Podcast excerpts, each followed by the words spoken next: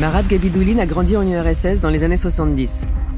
Il se destinait à une grande carrière dans l'armée de l'air, mais sa vie dévie du plan initial. Après des années d'errance, il retrouve ses premières amours militaires au sein de la compagnie Wagner. Il sait que l'entreprise œuvre dans l'illégalité, mais pour ce patriote, c'est aussi une façon de servir son pays, tant que la cause lui paraît juste. Dans ce troisième épisode, Marat revient sur les différents usages de l'armée Wagner par le Kremlin. La compagnie se retrouve sur des terrains de guerre, comme en Ukraine et en Syrie, où les mercenaires font le boulot de l'armée régulière russe, tout en donnant la possibilité à Moscou de nier sa présence. Wagner évolue aussi dans des environnements plus complexes, comme en Centrafrique ou au Mali. Les mercenaires sont mis au service des autorités locales en échange d'un accès aux ressources. On les voit apparaître là où les alliés traditionnels perdent de l'influence. L'exemple le plus récent, la France qui a laissé la place à Wagner lors du retrait des troupes de l'opération Barkhane, au Mali, en février 2022. Je suis Véronica Dorman et vous écoutez l'affaire M0346, Marat, ex-commandant de l'armée Wagner la société militaire privée, qui envoie des mercenaires en Syrie. Tu as vendu ta vie à une société militaire. Elle fait de toi ce qu'elle veut. Les mercenaires russes de l'organisation Wagner sont en embuscade. Ne manquerait plus que Wagner soit indirectement payé par l'aide occidentale qui porte le Mali à bout de bras. Le fameux groupe Wagner, considéré comme l'armée secrète de, de Poutine.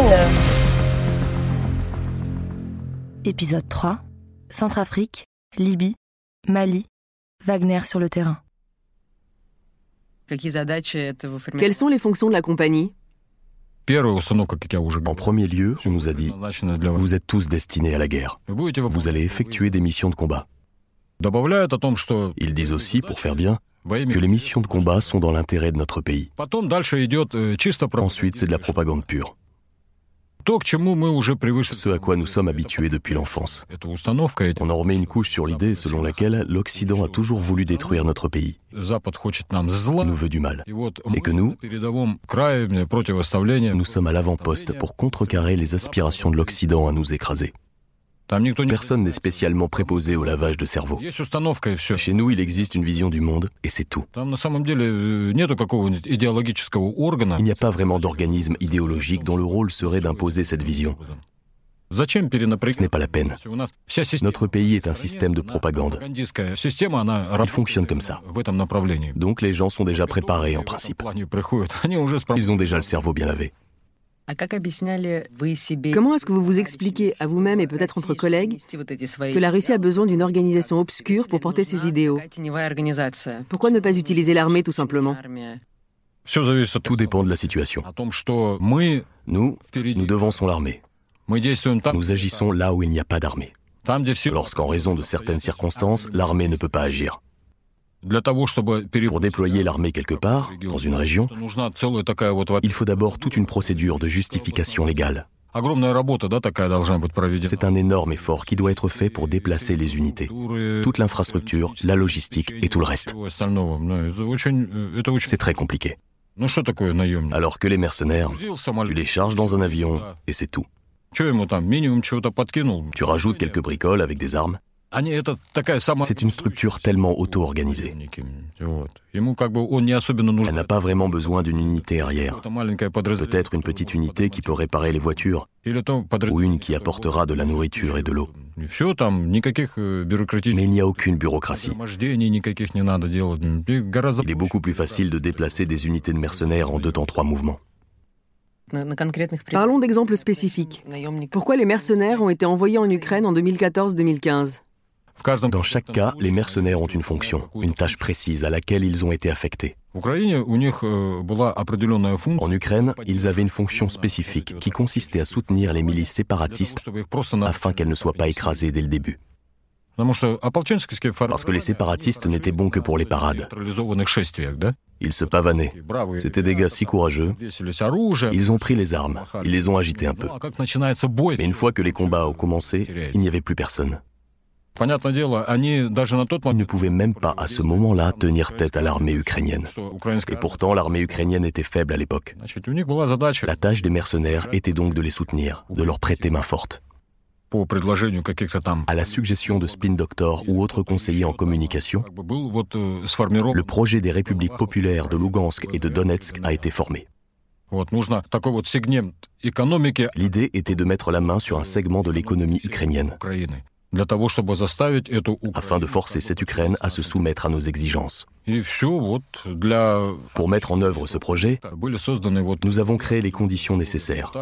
On a armé les milices, on les a aidés à se former, à s'organiser, et ensuite on leur a envoyé en soutien des gars expérimentés qui savaient comment se battre.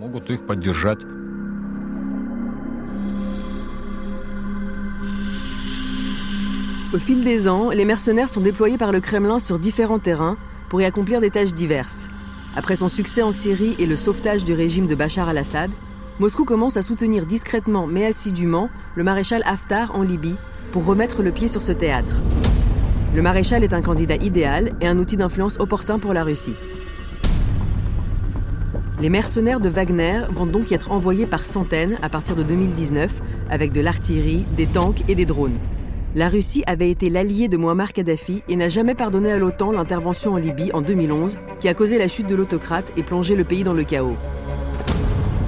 L'officier rebelle Haftar avait déclaré la guerre aux groupes armés issus de l'insurrection et marché sur Tripoli avec une armée nationale libyenne autoproclamée. Mais il en est définitivement chassé en juin 2020 par les forces pro-gouvernementales soutenues par la Turquie. Mais Marat, lui, n'était pas en Libye, son terrain, c'est la Syrie. Pourquoi les mercenaires russes ont été envoyés en Syrie? La tâche principale des mercenaires en Syrie était simplement de cacher aux citoyens russes le nombre de vraies pertes. Une façon de faire croire que la victoire a été remportée avec peu de sang. Et en Libye? C'était une aide directe à Haftar pour assurer sa prise de pouvoir, pour qu'il prenne le contrôle complet de la Libye. Il y avait apparemment une sorte d'arrangement avec lui pour la réalisation de certains projets. Le pari était qu'il allait adopter la manière de gouverner de Kadhafi, et par conséquent qu'il allait naturellement se disputer avec tous les États les plus proches, et donc qu'il sera occupé à plein temps avec ça. Pour nous, le bénéfice était simple. Il n'aurait pas le temps de mettre en œuvre des projets d'extraction de gaz à grande échelle qui ne seraient pas contrôlés par Gazprom. Et voilà. Avec ça, on pouvait continuer à vivre tranquillement en vendant du gaz russe à l'Europe. Donc il y a l'usage militaire, c'est ce à quoi vous avez participé, et puis il y a des opérations qui ne sont pas purement militaires, comme en Centrafrique, au Mali. Là, c'est une utilisation légèrement différente des SMP. Comment ça se passe? Il faut créer les conditions favorables pour que dans ces pays-là, les projets se réalisent. Et pour créer ces conditions, on ne va pas utiliser les méthodes traditionnelles. Donc c'est probablement mieux que ce soit ces gars-là, des mercenaires, qui s'en occupent. Pour que ça fasse moins d'histoire. Pour qu'on ne croit pas que des institutions officielles ou des structures étatiques soient derrière tout ça. C'est ce que pense la hiérarchie. Je ne sais pas pourquoi ils ont besoin de cacher leur participation à l'exploitation des sols en Centrafrique. Je ne comprends pas. Ils sont arrivés, ils sont parvenus à un accord. Tout cela est compréhensible. Il y a des ressources minérales. Nous les développerons ensemble. Qu'est-ce qu'il y a de mal à cela? Dès 2018, après le désengagement de Centrafrique du partenaire traditionnel français, le groupe Wagner a pris progressivement le contrôle des réseaux de pouvoir à Bangui. Via les mercenaires, dont la présence est évidemment niée et dissimulée, Moscou est venu à la rescousse des forces armées centrafricaines pour repousser les rebelles. En 2021, ils sont jusqu'à 2000 hommes répartis sur tout le territoire. En échange de l'aide et de la protection assurée par ces mercenaires, Yevgeny Prigogine a obtenu l'accès aux richesses du sous-sol centrafricain, l'or et le diamant. Après le double coup d'État en 2021, les mercenaires russes sont apparus au Mali, participant à la rupture entre Paris et Bamako. Le Mali dément la coopération avec Wagner et parle d'instructeurs russes. Le déploiement d'un millier de mercenaires russes aux côtés des soldats maliens, là encore en échange d'un accès aux richesses naturelles du pays, s'est accompagné d'une hausse des exactions envers la population civile, tout comme en Centrafrique. Je ne suis pas dans leurs petits papiers. Je ne peux que deviner le schéma. Un certain homme d'affaires, X, voit des avantages pour lui-même. Il convainc le big boss, le tsar, qu'il y a une opportunité d'avancer ses pions, de s'incruster sur ce marché. Il va dire au tsar, mes gars peuvent s'en occuper, mais j'ai besoin d'un coup de pouce. Et le tsar dit, ok, je te mets à dispo tout le nécessaire, vas-y, fonce. L'homme d'affaires que Marat ne veut pas nommer, c'est Evgeny Prigogine, qui serait le principal sponsor du groupe Wagner et dont les sociétés exploitent les gisements de métaux précieux dans les pays où sont déployés les mercenaires. Surnommé le cuisinier de Poutine, Prigogine est un voyou qui a fait une grande carrière dans la restauration. En scène de luxe, cantine scolaire et militaire. Il est aussi derrière les fabriques de trolls qui polluent les réseaux sociaux et à l'origine de nombreuses campagnes de désinformation. En 2016, il tombe sous le coup de sanctions aux États-Unis pour ingérence dans les élections américaines.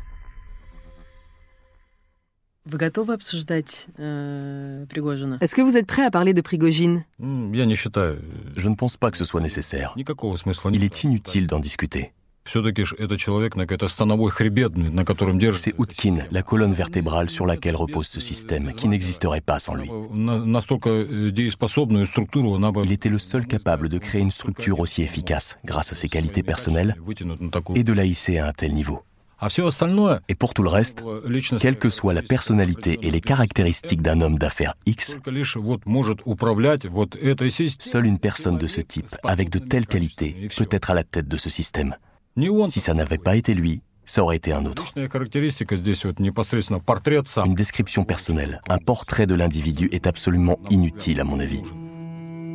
Marat refuse de parler plus en détail de Prigogine, parce qu'il n'a aucune preuve tangible de sa relation avec lui, me dit-il, mais aussi par loyauté, car l'homme d'affaires lui aurait sauvé la mise. On n'en saura pas plus. En revanche, il a combattu sous les ordres de Dmitri Utkin et il l'a côtoyé. Dmitri Utkin, vous le connaissez puisque vous avez été sous ses ordres directs. Quelle influence a sa personnalité sur l'évolution de la compagnie? C'est quelqu'un de volontaire et ambitieux. Il n'est pas regardant sur les pertes quand il doit atteindre un objectif. À partir du moment où les circonstances, les conditions d'action ont changé, il a commencé à s'écarter des préceptes auxquels il s'était forcé à adhérer au début.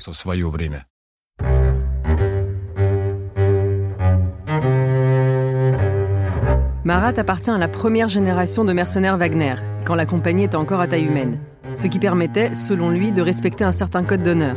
Avec le temps, à mesure que le groupe grossissait, Utkin serait devenu moins regardant sur la discipline intérieure et les qualités morales de ses employés.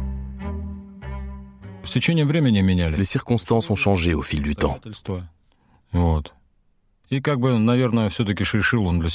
il a probablement décidé pour lui-même que ces normes n'étaient pas particulièrement nécessaires. Il a commencé à s'en éloigner alors que nous combattions encore en Syrie. Et là-bas, on avait encore moins besoin de les suivre. Vous parlez de quel terrain? Eh bien, dans d'autres régions, en Libye, en Centrafrique. C'est une conséquence aussi du développement de la compagnie, d'une explosion du nombre d'employés, d'où un brouillage des repères. Un autre système s'est mis en place, inacceptable à mon avis, nocif. Ce système était censé apporter des résultats rapides. Mais est-ce que ces résultats sont pérennes? C'est une question de second plan. Chez nous, en Russie, de manière générale, on ne travaille pas pour le temps long. Nous voulons tout, et en grande quantité, tout de suite. Aujourd'hui, c'est toujours Otkin aux commandes du groupe Wagner. C'est lui qui donne le ton. Ou bien la structure a aussi acquis une sorte de dynamique indépendante pour autant que je sache, il est toujours aux commandes. Donc naturellement, il donne le ton. Pour ce qui est de la vie indépendante, il y en a forcément à la périphérie de l'entreprise. Ça a toujours été le cas, comme partout. Il y a une autre caractéristique. Il existe au sein de la compagnie une notion, comme un totalitarisme démocratique. Tout le monde peut donner son avis, mais à la fin, c'est toujours le patron qui a raison. Mais les mercenaires n'ont plus aucun culte de lui. Il n'est plus vraiment une figure d'autorité. Est-ce que vous avez été déçu par le personnage? Ce n'est pas que j'ai été déçu. Je n'avais pas saisi l'essence du bonhomme. Je l'avais vu dans certaines circonstances. Maintenant, il est dans des dispositions différentes. Quant à sa capacité à gérer une unité au combat, nos généraux devraient en prendre de la graine. Il se concentre sur le succès, Il se fixe un objectif et fait tout pour l'atteindre. Tout. Il veut un résultat. Il ne se soucie pas de la façon dont ce résultat est atteint.